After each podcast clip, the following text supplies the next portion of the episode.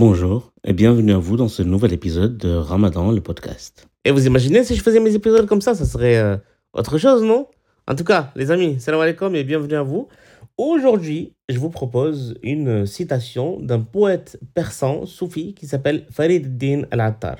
On ne sait pas beaucoup de choses sur lui, ou en tout cas, c'est à travers des gens après lui qu'on a découvert euh, beaucoup de choses. Vous pouvez aller regarder un petit peu la, la fiche Wikipédia qui en parle.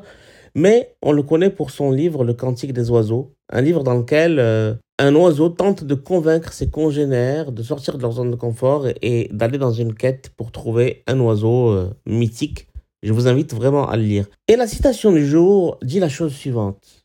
Quand l'amour arrive, la raison s'enfuit aussitôt.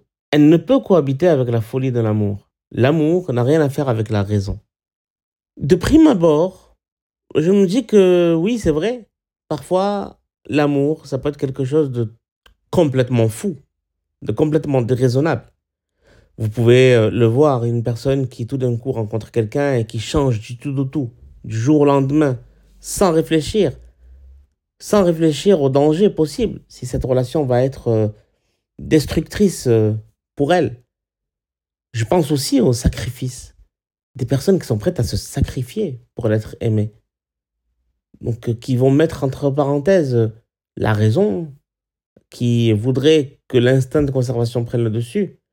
Une mère qui, pour son enfant, va être prête à se sacrifier. Alors, c'est encore un autre amour. Mais malgré tout, ça nous montre que l'amour, c'est un peu comme euh, le hacking. Vous savez, le logiciel pirate qui va euh, totalement prendre toutes les données de votre ordinateur. C'est un peu comme ça que j'ai vu l'amour en lisant cette citation. Puis ensuite, je me suis posé la question, est-ce que l'amour, c'est ça? Et j'ai discuté avec des gens sur Clubhouse. Vous savez, on fait une room quotidienne, en fait, de 17h à 17h30. C'est sur Culturea dans Clubhouse et vous trouvez toujours le lien du club euh, dans la description du podcast. Et on discute chaque jour de la citation et en général avant que je vous propose l'audio.